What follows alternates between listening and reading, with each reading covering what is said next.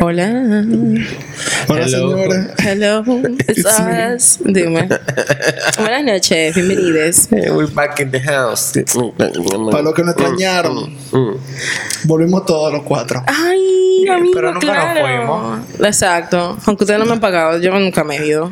Ni te vas a ir tampoco. Ay. Ni te van a pagar Ni te tampoco. vas a ir ni te van a pagar. Amiga, pero tú tienes una cuenta de ahorro eh, aquí con este podcast. Ya, ya lo sabe. Una, ahí, cooperativa. Una cooperativa. Eventualmente, tranquila, que llegarás. Llegará. Bienvenido a otro episodio de Exacto. Haciendo music. El podcast. Ujú. Eh, y nada, me toca a mí. Esta noche tú Me toca a mí. Pero antes de ustedes, señores, ¿cómo están? ¿Cómo lo está tratando el calor? Bueno, pues, ¿qué te digo? ¿El calor? No, el calor del coño, no, no, no, no, espérate. En general. Siente el calor que está entrando. El que nos va a dar en el medio nos va a No, meter no. la maña, mi amor. El de septiembre va a acabar con No, mi este amor, país. no, El cállate. de agosto, mira, yo ni quiero ni pensar en eso. Eh, No, lo bueno es que hay como un fenómeno que se llama de que el niño de la ola de calor. Yeah, y, yo nada y ay Dios mío, pero el niño nos va a matar. El- El niño, el niño fue una vaina que fue como para el 96 por ahí, esa vaina de, de diablo. And now he's back. Prepárense. Agárrense de las manos. Yo creo que el niño. se supone que eso llega a, a cada dos años el niño. Un año el niño, un año la niña. Excuse me, what? ¿Cómo funciona ese fenómeno? Bueno, mira, esta época no es de meteorología. So let's move on. Vamos a traer un invitado para que hable ¿cómo más de. Claro, a Jack Surgiel vamos a traer. que nos respondan nuestras preguntas. No, no sé, pero se llama el niño y entonces el niño lo está matando. Está matando a la niña. no sé. Entonces, Pablo, como eres tú, el capitán de este barco esta noche tonight, Claro que sí. cuente. Eh, bueno, Algo de amar que lo tuyo, ¿eh? Siempre, I'm so sure. Es que es lo normal. En verdad, yo elegí este álbum, este tema, eh, porque estoy en una onda como bien de 90, porque yo estoy viendo una serie. Y eso que tú crees que tú tienes 16 años, yo no entiendo. Yo no tengo 16, Claro que lo sabemos que sí. tú eres de ahí, que tú eres un viejo morella. pero soy más joven. Entonces, eh, el punto es que yo estoy viendo una serie, se llama Yellow Jackets. El que no la está viendo, arranque ahora mismo, verla. Después de este episodio. claro. Exacto. Eh, y, es- y han usado como que varias canciones de la de esa onda y principalmente como de otro artista en la primera, en la segunda temporada ahora. Entonces, el soundtrack en general es como bien 90, canciones bien under y como pop rock, que no es solamente lo normal que la gente conoce, de que Nirvana o de que hip hop, sino es más variado. Alternativo. Algo así Sí, como. Nelson. Exacto. A ti te gustaría mucho esa serie, ¿verdad? Pero entonces, nada, yo estaba buscando como qué hacer de esa época y llegué a este álbum que es considerado uno de los álbumes más icónicos de los 90. Álbumes. álbumes. Y lo escribí bien y lo dije mal. Ese es el problema. No sabe leer el amigo. Ay, gracias, Nelson. Se acabó esta podcast ahora mismo. Entonces, eh, es como la onda, literalmente. Y es como la onda más eh, pop grunge, eh, perdón. Uno de los álbumes más, álbumes más icónicos de los 90, pero a diferencia de, de como Nirvana, como la onda pop grunge, este era como más tipo pop rock. Y fue como salió al mismo medio de los 90 y como que empezó esa onda de lo que era como mujeres también haciendo ese tipo de música. Y ese álbum fue la definición de la ira de una joven adolescente y de una manera como cruda y sin censura. Y yo estoy hablando obviamente del que está en el título del episodio, de Jagged Pill de Alanis, Alanis Morissette. Eh, producing fuerte the fuck out of this shit today. está, está haciendo más señas que una me ahora mismo la 27. Cuente. Nada, un poco de background de este álbum y cómo llegó a hacerse antes de, de entrar full lo que era en el 1991 MCA Records Canadá eh, lanzó como el primer álbum de Alanis Morissette. Voy a hablar de la historia de ella un poco. Y que tuvo platino en Canadá y después su segundo álbum que se llama Now Is the Time salió en el 92 y después de ahí la disquera la soltó en banda. Ella, eh, su contrato era por dos discos, ella lo hizo un año después del otro y ya ella fue drop de- del label. Entonces ella estaba como que eso era más tipo pop, ella como que actuaba también y ella decidió que al final tú sabes que déjame, como que tener el tipo de música que yo quiero, déjame yo vivir un poco y yo como amasar más y seguir escribiendo. Pero en el 93, después de que ella perdió ese contrato, eh, el editor de Morissette, Liz Levi, eh, de, de MCA, donde ella estaba, le presentó eh, un manager que fue Scott Welch, quien fue que le empezó a, a- como a representar. Y le dio, le dio más potencial como escritora. Y en ese momento todavía vivía con sus padres, incluso ya tenía 16 años. Y ella vivía en Ottawa, en Ottawa. Porque el primer contrato Ottawa. con MCA Sí, ella fue empezó a los 14. ella te- a los 14 años. Entonces, ellos como familia decidieron como que, mira, cuando tú termines tu, Tu bachillerato. tu bachillerato, tú te tienes que ir para Toronto a vivir. Ella guardó todo su cuarto porque tenía 14 años, no gastaba en nada. Entonces ella cogió, ese back. dinero. Y ella lo que hizo como que déjame yo irme para Toronto como para vivir un poco y empezar como a experimentar y eso. Entonces después de ahí, ella, como dije, se mudó y después de un tiempo ella dijo como que, déjame irme para Los Ángeles, cuando ella cumplió 19, 18, 19 años. Ella no tenía cuarto, ya obviamente, porque tenía dos años viviendo, Viviendo en de, los, de los ahorros. Claro. Así que su Pero manager... espérate.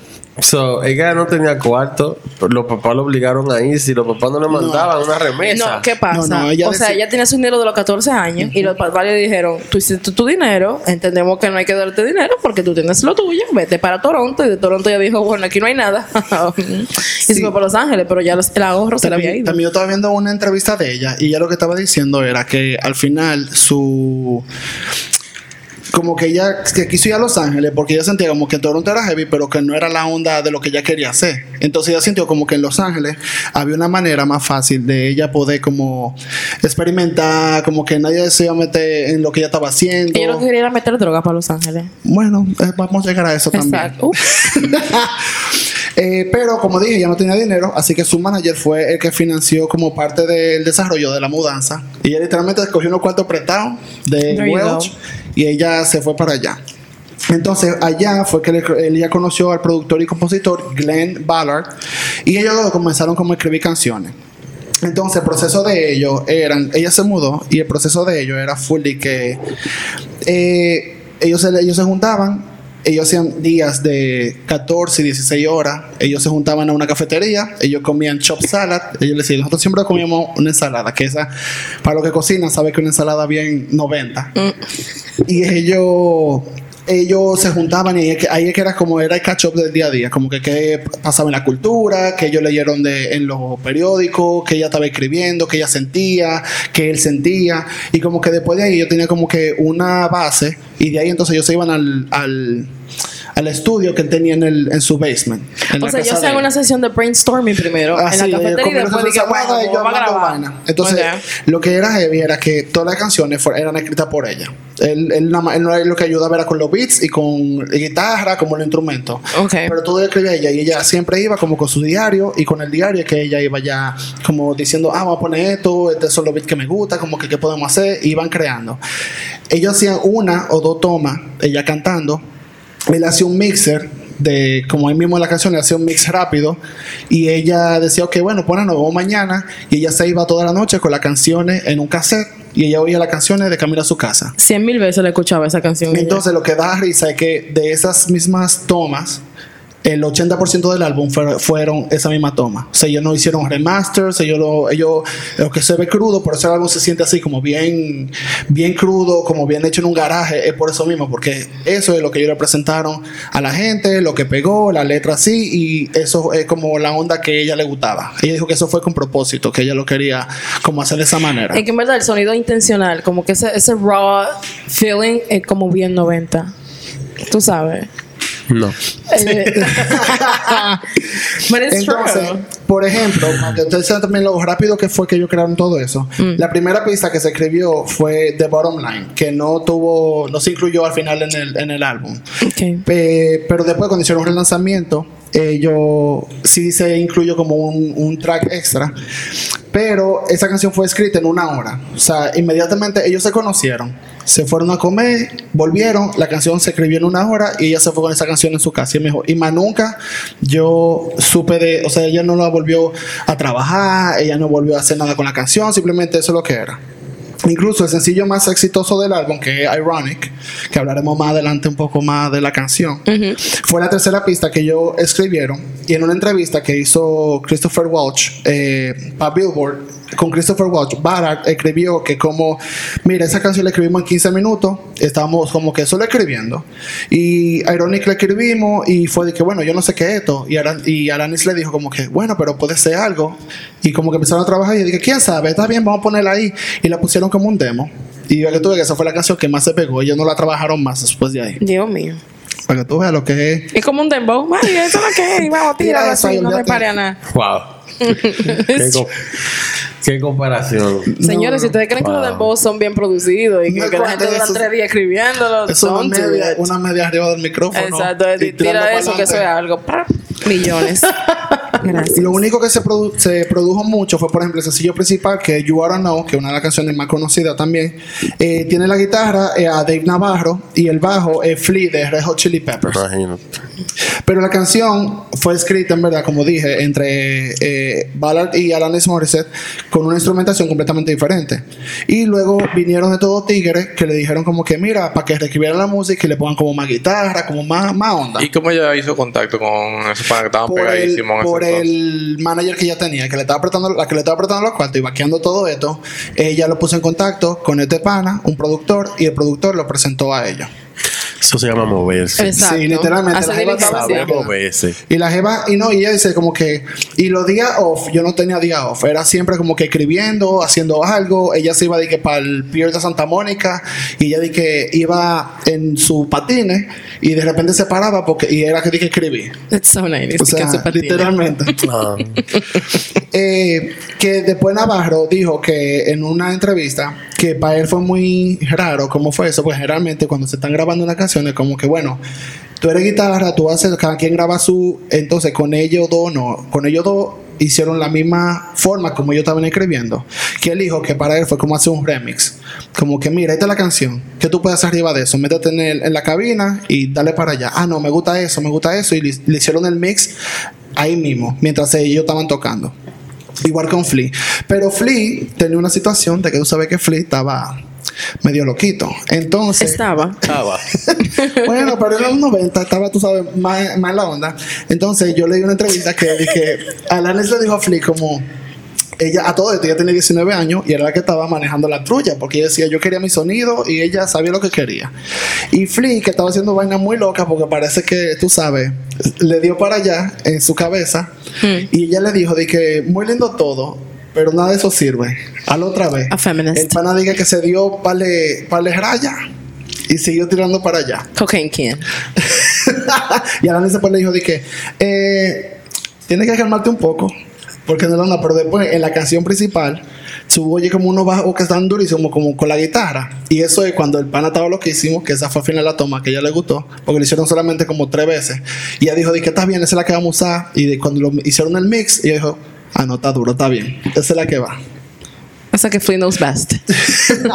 Flea es duro. Flea ha, ha hecho Best. muchísimas colaboraciones Claro. sí no no y el pana es, es Que- bueno de verdad o sea Es eh, en bandas que tienen su propio bajista, eh, Flea Lo llaman- ha- lo llaman a él. hace los bajos Yeah. para las grabaciones de estudio y da- ya el bajo, el bajista continúa la, como la gira. Entonces, como le dije, ella- como obviamente la creación del álbum completo fue rápida. Porque a ese, a esa, a ese, a ese feed que yo tenía, yo tenía que 10 canciones en un mes. Y el álbum tenía como 12 canciones. Así que ellos empezaron, siguieron. Entonces, como ya tenían par, par de demos, repito, ella no tenía cuarto. Y yo dije, bueno, voy a empezar a mandarse la disquera porque ella no tenía un contrato. Ella estaba haciendo música porque era lo que le gustaba. Entonces lo que sucedió fue que ella dice después que todos los sellos disqueros la rechazaron. Ninguno, ninguno quiso. Porque dije que el sonido era como muy grunge, era muy crudo, como que no sabía dónde ponerla, entonces era una mujer, era como... ah, eh, había un lío. Hasta que Guy O'Seri, que si alguien lo conoce, él es... El de Madonna. Ujú.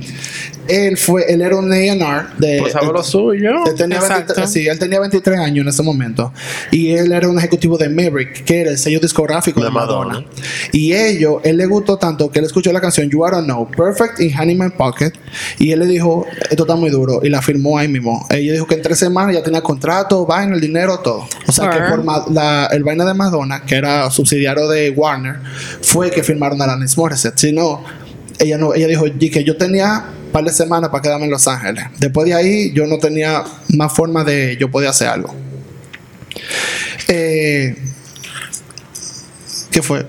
Nada. Pues entonces el álbum salió. Eso fue en el 94. Que salió el 13. Yo me atrás ya.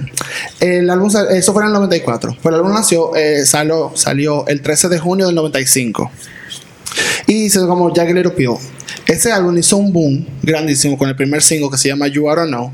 Porque le empezaron como a poner mucho en las eh, vainas de rock de, de Los Ángeles en- y en Canadá. Y todo el mundo se quedó como que, ¿qué esta jeva que está ¿Quién hablando? es esta pana? No, y, y como si el que oye la canción es como que bien cruda, diciéndole un pana de todo, o sea, de que bien era algo que no era de la época. ¿Cómo se atreve esta carajita a hablar mal de un pana en una canción? Y no, y todo el mundo como que, ¿qué fue lo que le hizo? Como Tú, que la tú historia. yendo a- al marido, al ex, o, o al pana con el que mangó. Bueno, a quién ¿sabes? sabe, en verdad. Sabemos quién fue y está fuerte. Llegaremos ahí también. Eh, pues nada, como dije, fue por su rotación y eso hizo que, por ejemplo, esa canción llegara en la lista de Billboard de Modern Rock Tracks al puesto número uno durante cinco semanas, que hasta el de hoy es la mayor cantidad por una mujer en esa lista que ha, que ha, que ha durado. Y después de ahí el álbum se fue en número, a número uno a más de 13 países. De la nada, con poca promoción, porque repito, no había, nadie creía mucho en eso. Entonces, nada, ahora eso fue como un background de cómo hicieron el álbum y cómo salió. Ahora vamos a empezar a hablar como del álbum y voy a hablar como un poco más de la canción en sí, pero después de este. Después de estos consejos comerciales. Vamos a break. Gracias. Y volvimos. Volvimos. Bien, entonces voy a hablar del álbum en sí. El álbum está compuesto por 12 canciones y media. Digo media porque hay una versión de You Don't Know, que es algo también bien de los 90, que salió en la versión de los de CD del 95.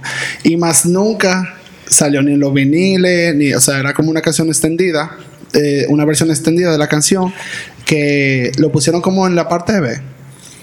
eh, o como al final, se puede decir. Y más nunca sonó. Hasta el 2015 que hicieron como un remaster del, del álbum. Que ahí di que la sacaron. Ah, Por eso, dos y media. ah bueno. Yo pensé que te iba a decir que hicieron como una versión en bachata. bueno, puede ser, en verdad. Nada más falta. Pero nada, para hablar de una cosa que dijo Joel ahorita, de la canción más conocida que You I Don't Know. eh, es el que ha oído esa canción sabe que básicamente diciéndole a un pana que tú eres un sucio, tú eres una mierda y tú me dijiste que tú ibas a cuidar y no lo hiciste y entonces tú eres una zarosa. Ella dijo muchas cosas, porque ella también dijo, búscate una tipa que te lo mame en el cine. Y no, y dijo di que yo espero que cuando tú estés co- estés con ella, tú estés pensando en mí. Ya tú Bueno. sabes. Se llenó de odio. It's given toxic. Porque Ella tenía 19 y el pan era de que más viejo que ella. Bueno, ya lo hice en la canción. Eh, el Bueno. pana era más- bien, bien, bien más viejo que ella. Aunque Alanis Morissette nunca ha identificado públicamente a nadie como el exnovio de que ella está cantando la canción. Oh. Eh, Pues en el 2008 ella dijo, bueno, nunca he hablado, ella dijo eh, textualmente, bueno, nunca he hablado de quién eran mis canciones y no lo haré, porque yo cuando las escribo lo hago por el bien de la expresión personal. Entonces, con el debido respeto a cualquiera que pueda verse en mis canciones, eh, y sucede todo el tiempo, ella nunca lo comento, porque escribo estas canciones para mí, no para otras personas. Y también ella dijo después en esa entrevista que ella básicamente cuando escribe las canciones es como una forma de ella soltar ese sentimiento. Yeah, but we know. No, El público sabe lo que está Sabemos a quién haciendo. fue. Después ella fue para Jimmy Fallon, yo creo que fue en el 2019, y él le dijo de que sí, pero tú sabías de que, claro que yo sé, pero yo nunca lo voy a decir. Eso es lo que ella quiere. O sea, ella lo dijo básicamente, en verdad, que es verdad. Que es sobre esa persona. No, porque ¿quién hay la varias persona? personas. Exacto, yo sabía que Nelson iba a preguntar porque que. ¿Cuál es su enfoque con la persona? Lo que me da risa. haciendo su episodio, ajá. Lo que me da risa es que al final no es ni ella, pero son los mismos tigres que están diciendo, ah, yo creo que soy yo, yo creo que soy yo, porque hay varias opciones. Le voy a decir la principal, que es la que tiene La que más mangaba allá en California. No, porque Maybe. Canadá, Se casó con Ryan Reynolds. ya tú sabes. True. ¿Con quién tú te casaste? Con nadie. Todo. Y él está chupable, mi amor, de verdad. No te lo voy a mentir. O No, sea, entonces- masticable, mi amor. Para decirle como la, el principal, en comentarios hechos en diferentes ocasiones, el actor y comediante Dave Coulier, que es el de Full House, Uncle Joey. Uncle Joey, Fuerte. él también admitió, eh, él ha admitido y también como lo ha negado, las dos cosas. Uncle Joey, ¿cuál es ese? El, El, gordito, el, el de Full comediante. House. Ajá. Ajá, exacto. Eh, me estoy ah. En el 1927, el Boston Herald informó que Coolier admitió que las líneas de la canción eran muy cerca a lo que él a lo que él le había pasado con ella, pues ellos tuvieron una relación bre- brevemente cuando ella tenía como 18 años y él tenía 20 y pico, Un 30. año, claro. Entonces, pero especialmente cuando él- ella canta una versión mayor de mí y también molestarlo en medio de una cena. Que incluso el ex, protagon- el ex coprotagonista de Coolier, eh, Bob Saget, dijo en una entrevista que él estaba en una cena cuando Alanis lo estaba llamando, porque tú sabes que antes era de que llamando al restaurante. Ajá. Y entonces que él le dijo como que, ah, no, yo estoy en una cena y yo te llamo después. Y eso como que la que y por eso es que él dice como que... oh, pero que es raro porque justo cuando tú me llamaste como que ahí tú estabas escribiendo esa canción y se llenó de odio. Fuerte. Me acuerdo de la Taylor Swift. Yo Bueno, no sé, pero es giving me Taylor- Taylor Swift vibes. ama a Alanis Morissette. Of course she Sí. does. Taylor. Swift ama todo. Taylor Swift es la más fan de todo y de todo el mundo. Ok, let's, let's keep it moving. Pero, better. Tú sabes que aquí no se puede hablar mal ni de Dios, ni de Beyoncé, ni de Taylor Swift. pero para que usted sepa que en un documental, en el documental Jaded de Alanis Morissette que salió en el 2021, ella negó que la canción sea sobre Dave, Dave Coulier. Así que Fingidora. en verdad.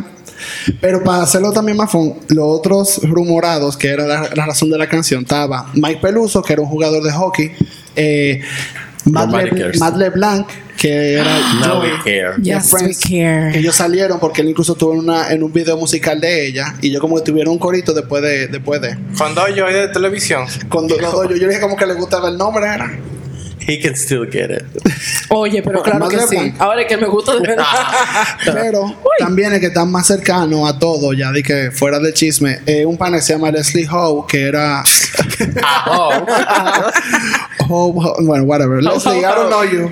Bye, bitch. Entonces, el punto es que fue productor de los primeros dos álbumes de, de álbumes de ella. Y ella dice que ella estaba saliendo con este pana cuando ella era muy joven. En la vaina es que ella tenía 14, 15 años y el pana tenía 30 y pico. Loco, ¿qué le pasa a los hombres con las mujeres, de, de- con las niñas Entonces, de 14 años? Hay mucha gente que dice que, que lo más lo más vaina es lo de Dave Coulier, pero que en la vida real, según el timeline de ella escribir la canción y todo eso, es muy probable que haya sido este productor. Dios mío, Cuando carajo. salió con ella cuando tenía O sea, 14, 15. Puede ser productor y que ella El no lo dice Andrade. también porque le, ta- le, te- le traería muchísimo problema al, al tipo. Porque el- Sí, porque también le caen arriba y vaina. Ella tenía, o sea, era una niña literalmente, Sí. como que Yo estoy chuquet. Porque Sí. 14 años, bueno. 14. ¿Cómo que se llama? eh, Leslie, no, Leslie Howe. My point. Howe. Howe, like, like the who you are, Es una. I Siempre, case. siempre me te cuento because it's so funny. Cuando Paris Hilton y Nicole Richie tenían el reality de que. Eh, the- Simple the Life. Simple The Life. Simple Life. That's hot. Sabe que Ki- Kim Kardashian era la asistente de La Paris asistenta. Hilton. Sí. Y en, una, en un episodio está una coreana y le pregunta eh, Nicole, dice, What's your name? Kim Ho. Y dice Nicole, Oh, we know a Kim. And she's a hoe. I love. Nick. I love Nicki. Ah, mira, yo de verdad. Ella Mira, I she's can't. funny as fuck, verdad. She fucking is. No, Mira, basi- en las palabras de Paris, that's hot. O sea, That's hot. Eh, nada. Otra de, de como Patricia. Y nada. Así es. y todo. Otras canciones que fueron, eh, por ejemplo, que fueron muy reconocidas del álbum Honey My Pocket. Esa canción, eh, para ella dice que es la que, canción. la que más le gusta porque oye cómo sale esa canción. Yo estaba viendo una entrevista de que ella hizo con NTV en el 95 y ella estaba diciendo como esa canción era el único día que yo tenía como no tenía nada que escribir. Y eso como que, bueno, yo tengo One Honey in My Pocket y el otro con un cigarro. Y el panita dijo como que eso es algo. That's hot. Vamos a empezar, vamos a seguir, vamos a desarrollar eso. Y como que ahí fue, esa canción la escribieron en dos horas. Y esa canción, así mismo como salió, fue de que, porque no teníamos nada que escribir y salió esa canción. Te digo la verdad que siempre me impresiona cuando yo escucho artistas diciendo de que esa canción que vi 15 minutos en una hora. Like, Gaga how can escribió? Bad Romance en 15 minutos. Y es la Are canción más grande de ella. Serious? Ella siempre dice en 15 minutos. Y dije de todo, de principio a fin, y la escribió entera. Dolly Parton escribió I Will Always Love You en 10 minutos también. Sí. Who? Excuse me. Dolly Parton escribió I Will Always Love You en 10 minutos. Mentira. Y Jolene también la escribió en 10 What? minutos. Sí, esa mujer es tan, tan en Pero de classics. Yeah. what? Entonces también está Head Over Feet y está Ju- Amo esa canción. Julen, eh, la, mi favorito de Esa la álbum también. También, Wow. ese sí es un trozazo de canción. Un maldito disco. Entreguen. Una pieza de El la Don't Get Me Started on That Unplugged. Ese Mm. está duro. Uh, child. Eh, y obviamente Ironic, que hablé de esa canción ahorita, voy a, a decir cómo más, cómo más se pegó esa canción. Ironic lo, fue el primer video que salió, aunque no fue el primer single de la, de la canción. Entonces, ese video fue en el momento fue muy chocante porque habían cuatro versiones de ella misma y de esa versión era como cada una era diferente, como vestía, como actuaba y eso y era como que ella cantando la canción según incluso yo estaba oyendo como podcast de gente de los 90 que estaban como que diciendo que ella ah que pensaban como que eran hermanas y que era Alanis Morissette era una banda. Bueno, eh, yo me acuerdo. Literalmente son la misma gente. I remember. En Yes, la gente estaba en una dique, pero que son cuatro, que sí o qué. Y que es una banda. Y hasta yo que estaba luchando aquí, tú era como que. Girl, es la misma gente. De verdad. Es la misma persona. Eso es un video musical. They, they have money. Hay presupuesto. Te lo hacen creer. Wow, y, y la son, gente, y son cuatro tomas diferentes Exacto. de la misma canción. Como What's Not Clicking. Entonces- What's up clicking, Steven? Entonces, eh, lo importante de ese, de ese video, que hasta solo para mí es muy, eh, influye mucho en cómo se siente la canción, es porque ella dice que son cuatro versiones de lo que ella sintió en los sentimientos. O sea, cabe destacar. Otra vez. Valga la redundancia. eh, de que de los sentimientos que ella estaba en lo que ella la estaba escribiendo. Por ejemplo, uno era como que su forma infantil de que fue lo que ella sintió cuando ella empezó a escribir la canción. Pero ta- la forma que actúa cada personaje se Sí, nota. se nota la diferencia. Una es como la forma salvaje, que es como ella eh, contra lo que siempre ella tenía que hacer. Otra es la caprichosa, que es como que eh, ella dice que era su sentimiento principal, y más en ese momento de juventud, que era como que a mí no me importa, yo voy a hacer mi vaina. Claro, y- la malcriadeza. Exacto. Y decidida, que era la que estaba manejando, que ella dice que ese era su drive para yo poder llegar y hacer mi música y todo. Te decide, I'm gonna crush this fucking car We all gonna fucking. on Dave Coulier's house.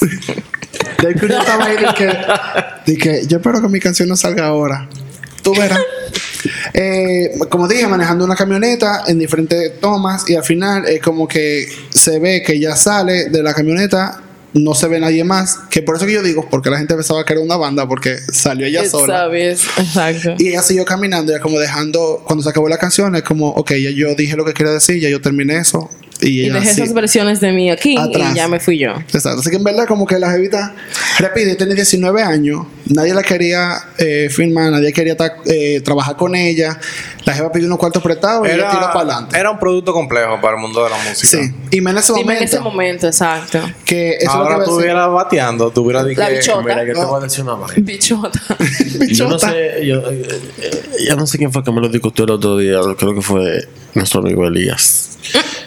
Eh, Shut out. I stand by, by- by what I said. El mundo de la música, señores, está gobernado por las fucking mujeres. Déjense de esta mierda. Las mujeres son las que hasta tienen todos los malditos récords. Son las que hacen todo. Toda la mierda más icónica también la, la hacen las mujeres desde hace años. lo que y lo pasa hace, es que no le y lo dan- hace de las más me- no le icónico. dan el, Exacto. el- el De las, me- de las mejores canciones que se han hecho en todos los fucking géneros son las mujeres, son de mujeres. las Sí, canciones. eso fue para el Ya Super sea- Bowl. ya No sea todo, can- pero sí es verdad. ya sea cantada, ya sea escrita.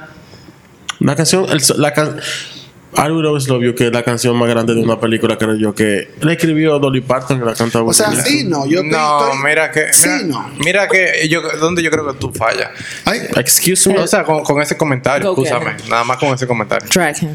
Eh, en canciones donde lo que tú buscas es un talento vocal, una letra, eh, tal vez eh, alcanzar notas mucho más agudas, la mujer lo- la mujer lo va a hacer. Eh, Yo no me refiero a eso Los artistas masculinos se enfocan más en habilidades instrumentales. Instrumentales. Ok. This is very sexist. Eh, no me refiero a eso. Incluso Lo- las incluso bandas femeninas que a mí me gustan, tú puedes, las bandas femeninas que a mí me gustan, tú las, tú, yo, yo puedo, yo siento como que le falta eso, le falta esa habilidad. O sea, la- me encantan, son buenísimas, pero en instrumentos. O sea, si, is- si tocan la guitarra, No. no le llegan igual. Si tú- This is sort of thing. Yo no me estaba refiriendo a, a vos necesariamente. Estoy refiriendo a productoras, compositoras, escritoras. O sea que son los mismos, pero no son escrito igual. las- de la canción la canción en español más grande de la bolita del fucking mundo de Bésame mucho eso lo escribió una mujer Wow. Ah, a eso que me refiero en general yo no estoy hablando de cantar hay hombres que tiran notas más altas que una mujer si a eso vamos pero esas son canciones más sentimentales, que son canciones que se te quedan y tú te quedas pegado con ellas. Y, y, y cuando... Pero qué canciones sentimentales. Vamos a decir que una canción. Todas las canciones son sentimentales. Vamos a decir que una canción sentimental sale ahora. Todo es- Vamos eh, a decir romántica, porque como dice Pablo, todas las canciones son sentimentales, ya que todos nos agarramos a un sentimiento. Porque vamos a decir que sale una canción Sí. romántica ahora, ya sea de despecho o de amor. Y todo el grupo, vamos a agrupar la humanidad que está pasando por un momento difícil romántico en su vida personal. Pablo y otras personas. De una vez se pega, se pega esa canción porque eh, machean en tiempo de que sale esta canción y yo me estoy sintiendo así y yo siento que esa canción conecta conmigo. Entonces ya esa canción tiene un valor conmi- con un valor sentimental que yo le voy a quedar atrás hasta que yo supere lo que sea que me está pasando en mi vida. El de si buscamos entonces el grupo masculino del mundo de la música, no se enfoca tanto en, en la música que- romántica. claro que sí what Excuse me, yo no sé lo que tú estás diciendo porque yo no sé, verdad, yo no estoy entendiendo. Pero hay dos cosas que yo quiero aportar a esta conversación. La primera es, y esto va a sonar como que yo soy la más feminista del mundo, gracias, sí lo soy. Catch me on Instagram. La primera es, las mujeres no tienen las mismas oportunidades en el mundo de la música todavía en el 2023. No es lo mismo, hace que todo el esfuerzo que ellas hagan y todos los méritos que tienen sean aún más icónicos. La segunda es que las mujeres, tú pones a un grupo de cantantes masculinos y otro femenino, y las femeninas van a tener que hacer un esfuerzo mayor para poder alcanzarlo. ¿Por qué? Porque cantar y ser buen músico con relación a los instrumentos que tocas, no importa cuánto toques ni cómo lo toques, tienes que ser linda, tienes que tener mejor mercadeo, tienes que, o sea, tienes que ser de patillarte, hacer la rocococada, la media pata de jabón, ¿Qué diablo? o sea, hacer, Pero a los hombres todo. también, a los hombres les exigen lo no, mismo. no es, amigo. No, Los no hombres le tienen que exigen ser lo atractivos. para- no no le exigen lo mismo Se No le lo es, exige, pero no amigo. son- A ver, Se lo exigen igual. O sea, si tú tienes un hombre con talento que sabe escribir, sabe cantar, no le dan, no le dan toda la inversión de la disquera que le darían a un Justin Timberlake o le darían a un Justin Bieber porque Pero- van- saben que van a jalar. pero si el panda tiene Lo- que o sea, que lo que hace Justin Bieber lo hace cualquier otro tale- tipo Sí. talentoso. Ahí estamos de acuerdo. pero si Justin Bieber por ejemplo. Si un hombre, Justin Bieber no, porque el caso de Justin Bieber fue en particular, él lo descubrió por YouTube. Eh, un hombre tiene que romper 10 paredes para ser, una mujer tiene que romper 50. That's true. Es el problema. te lo dice una persona que Yo está en el mundo estaba- del espectáculo. A todo eso, yo me estaba refiriendo a los aportes en general, no a que hizo una canción romántica, no a que toca mejor el instrumento, al, al aporte que está haciendo en sentido general. Eh, y se pasan desapercibidos because they're women. women. Yeah. Muchísimas veces, no siempre. Al final Exacto, día, que- no, el problema es que no podemos generalizar Exacto. todo. Está ¿Tú me entiendes? No generalizo más, gracias. Pero lo que digo es, una canción sentimental puede ser de un hombre también. Eso no tiene que ver con que sea Pero también mujer, yo quiero o sea, decir- romántica, whatever. Y volviendo un poco con Alanis, que yo le voy a decir más adelante, pero lo voy a decir ahora. Con, con mucho, como el, el álbum en sí fue bien recibido, ¿tú me entiendes? Entonces, la crítica lo amó, pero sí la ponían a ella como la, La amargada. la mujer, la mujer amargada loca. Exacto. Y eso era todo, incluso en eh, Rolling Stone le, le dio la portada a ella, que en ese momento en los 90 eso era lo más duro, y le pusieron de que mujer blanca enfadada. O sea, ese era como... I remember that. Lo visualizo. Era, era, era como que ese sube, ese era la venta, pero al mismo tiempo, ¿por qué no le ponían a Nirvana, a Kurt Cobain, al That's otro right. tigre, como esa misma onda, ¿Por cuando estaban escribiendo canciones? Ah. Los tigres, Porque no, lo que los tigres que no entienden que no entienden nada y están que en una. Pero están diciendo de todo también y porque acabando. entonces, exactamente, vamos a tomar ese mismo ejemplo de Nirvana y la No, pues yo me voy a andar más para allá. ¿por qué no sea el número de Luis Miguel? Que sac- de, ¿de de Luis Miguel? Coge ahí. De Eminem, que escribe, escribió canciones sobre matar a su ex esposa y yo no sé si le quería hablar a la mamá. Pero Exacto. nadie hizo, hizo Nadie dijo nada. Y va- de que él hizo eso. Ahora que se lo están sacando en cara. Va- sí, porque estamos woke. Pero eh, tomando ese mismo. Que Luis Miguel. Gracias a Dios que estamos woke. O sea, retomando, yendo a los 90, por ejemplo, estamos con Kurt Cabaña y, y estamos con Alanis. Alanis es la que está aquí ya, pero Kurt era el tipo de que mierda, el, el que estaba misunderstood, Que el tipo que Que estaba el- trouble. el artista Dios frustrado. mío, oh my god, qué Frustrado. ¿Tú me artista, nadie lo entiende, alguien que lo apoya, frase de un tiro. Entonces, He did. I hay un episodio de eso que le hicimos ya. Sí, es verdad. No me estoy riendo porque sin un tiro, me estoy diciendo, me Es estoy riendo la- por la forma como que quedó todo fraseado. pero es verdad, o sea, Entonces, con ese mismo, ya que, diablo, yo estoy ahí mismo en el, en el, en el guion. o dámela. Que con ese. Como, como dije. Fue Patricia. que tú dijiste que estoy ahí mismo y esta puta me wow. La sucia. This Dale. Yo también perdí, pero. wow. Entrega, dale. Ah, sequillo Pablo. Que No te me perdí. amigo. Co- Espérate.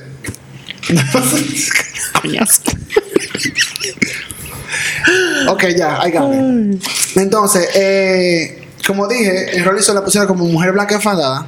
Eh, un título con el que ella siempre se molestó porque decía que ella no hacía nada diferente a todos los cantantes de la época. Entonces también en los 90, como ella estaba haciendo música pop rock, pero como hizo un boom tan grande el álbum, la pusieron a poner en todos los, todas las estaciones de radio que eran mainstream, pero todo esto dice como que ella, tanto su voz como su apariencia, porque ella usaba como eh, cabello largo, como de- desaleñada, como ellos, decía- ellos, mucha gente le decía como ella se veía sucia, ella le hicieron muchas veces en Mad TV, en Saturday Night Live, como que Alanis, como que ella hedía, o sea, ella tuvo muchos problemas por eso, porque ella siempre era como yo andaba con vaina de baggy o se ponía unos pantalones de cuero, pero con una camiseta como larga. Y ella en, lo- en los shows de ella, ellos se tiraban, ba- o sea, era bien rock lo que ella quería hacer. Loco, me da pila de risa porque los fans de, la, de, de las bandas de grunge y de punk se visten así mismo y Así nadie le dice mismo, nada. Nadie dice nada. Entonces, Rolling Stone es fucking tacky. Y no, y, y la, y la, y la publicación en general, como que eso es lo que ella estaba peleando. Reckless. Pero aún así, el álbum estaba, como te dije, arriba. Eh, pero vamos a un break ahora. Ok. Sí, que voy a insultar a. Ah, Hey, Mira, van a hacer una segunda parte de Freaky? Friday. ah, sí, vi. Pero ya volvimos. O sea, no- vamos a continuar, por favor. Ya volvimos. sí. Bueno, eh, como dije, Jagged Little Pill fue un éxito comercial mundial, encabezado la lista en 13 países, vendió a la fecha más de 33 millones de copias.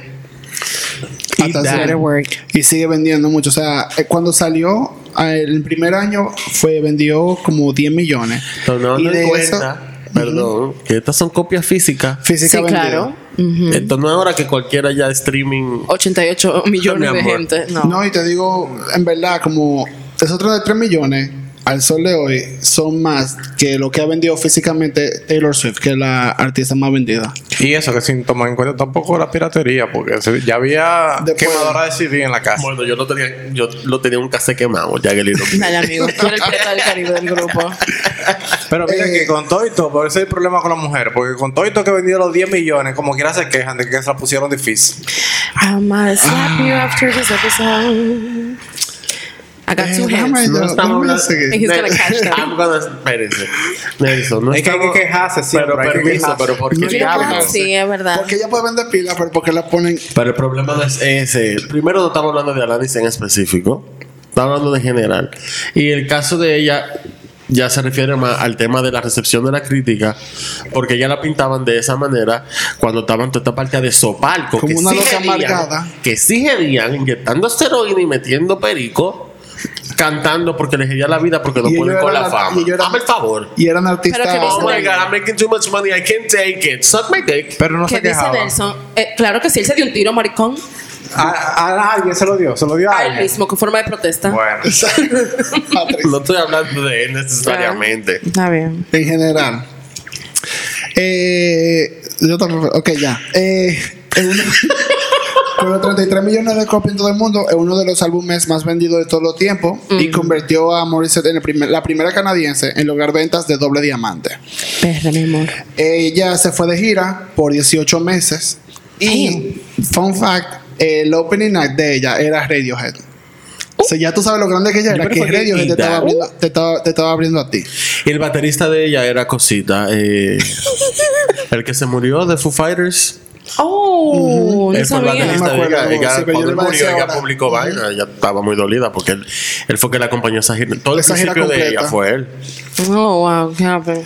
Que Ay, incluso Dios mío, Taylor, Taylor Hawkins. Perdón. eh, que porque ellos eran o sea, eran- se conocían toditos, Sí. pero eh, si no me equivoco, yo lo leí eh, investigando para este episodio. Eh, ¿Cómo es que se llama el de Foo Fighters? Dave. Que estaba- ajá, Dave, Dave, ajá. Dave conoció. Dave conoció a Taylor en un party que estaba haciendo Alanis en su casa. Como que había un party así fue. Y ah, después de lo que pasó, obviamente, con Kurt y toda la vaina, de ahí fue que ellos empezaron como a hacer el proyecto completo y de ahí fue que nació Foo Fighters. O sea, O al sea, final, que tenemos Foo Fighters gracias a Nirvana y Alanis. básicamente. Ok. y a Kurt Cobain. Entonces, eh, Little Pill fue nominado a nueve premios Grammy, eh, ganando cinco, incluyendo álbum del año. Eso lo convirtió a Morissette en el hasta el- en el entonces a la persona más joven. Ella tenía 21 años cuando ganó álbum del año. She better work. Eh, yo, si no me equivoco, hasta que ganó Billie Eilish hace un par de años, hace un par de años que tenía 20, era Alanis la más joven que había ganado en el momento. Yeah. Eh, Rolling Stone, ya pasé, era como el episodio, Rolling Stone calificó a Jagged Little Pill en el puesto 69 en su lista de, de en el 2020 que hicieron de los 500 mejores álbumes de todos los que Después después que la cagaron, la quieren limpiar. Ah, claro. No puedo con ellos. 25 años después. Madre, coño. Y también en el 2019, justo antes de la pandemia, Jagged Little Pill fue hecha un show Ay, de sí. Broadway donde Alanis Oh. ayudó Sí. mucho en como la creación. Quien escribió el libro del, del vaina de Broadway fue Diablo Cody, que fue la que hizo eh, eh, Juno, como Sí, claro. y fue nominada a Tonys y eso. No me acuerdo si ganó ahora mismo. Are you fucking Pero- kidding me? Eh, y, el, y yo oigo, bueno, yo oigo mucho Broadway, como que vaina de. Oh y, my y God. el, el El libro, soundtrack el, vaina- el soundtrack está muy bueno. O sea, Sí, el- porque son las en canciones, Netflix, las porque canciones- en Spotify. Sí, está en Spotify. Hizo como las canciones en el punto de vista como de una de unos adolescentes. Entonces es muy bueno. El I'm show está- right now. Sí, está muy, está muy en verdad. Pues sé que I'm a theater kid. Me I know, encanta también. Broadway, me encantan los musicales. I am something. Ok, me pegue. No, pero de verdad es muy, es muy bueno. Y nada, señores, el Jagger Pill les, les recomiendo, los invito a que oigan toda la canción, en verdad. Y cuando estén como en sentimiento, quieren como rock out o como que no saben expresarse, para mí un álbum muy bueno como para tú tú pones en el background. If you want to feel 15 again, Incluso, Patricio, estamos hablando ahorita, antes de empezar, que hay canciones de Alanis Morissette, principalmente de este álbum, que tú ya la tienes como en el subconsciente, porque ha sonado memory. tanto que ya como que, ya tú, ah, You Oughta Know, siempre Sí. suena, ya tú, tú, tú oyes la canción, ya tú sabes cómo empieza, tú sabes cómo Tú va. no te sabes la letra, pero tú como que sabes, tú tú Tú conoces conoces la canción, tú conoces cómo va. porque como core también. memory, exacto. A mí me gusta mucho para la carretera. Es buenísima. Como Eso que te da que ese digo, feeling de leaves everything behind. Exacto, que Por you're eso es, es como un buen álbum para tú sentirte nostálgico, pero no para mí, porque es un clásico ya. Es un clásico que ya tú lo tienes, que tú no lo tienes que pensar mucho. Es un álbum que tú, le- es un comfort food que tú le puedes poner y tú sabes que va a ser bueno. Ay, amigo, me encantó este episodio. Sí, gracias. Ahí está. Me encantó, de verdad. It's like rain. Gracias por, On your wedding On a day. wedding day. gracias por traernos toda esta información. Así que Genial, amigo, te quedó de verdad. ¿Qué nada te más espero que oigan el maldito álbum. Wow. Sin boche, pero entonces, Ay. No, oigan, lo que Pablo va a recibir comisión, aparentemente. Ah, porque hay un. Ok, espérate, ¿qué? No, pero de verdad hay gente que escucha un episodio de nosotros y no vaya a escuchar la música. Eso tiene que ser como la gente yo más seca del mundo. yo como, conozco ah, gente que, que, que, que- qué bueno ¿qué es escuchar esto. Eso es como escuchar música, escuchar que el artista dice algo, tú no lo entiendes y tú dices que, bueno. Déjame yo no Bueno. averiguar mucho. Ok. es verdad. Ay. Bye. Bye. Bye.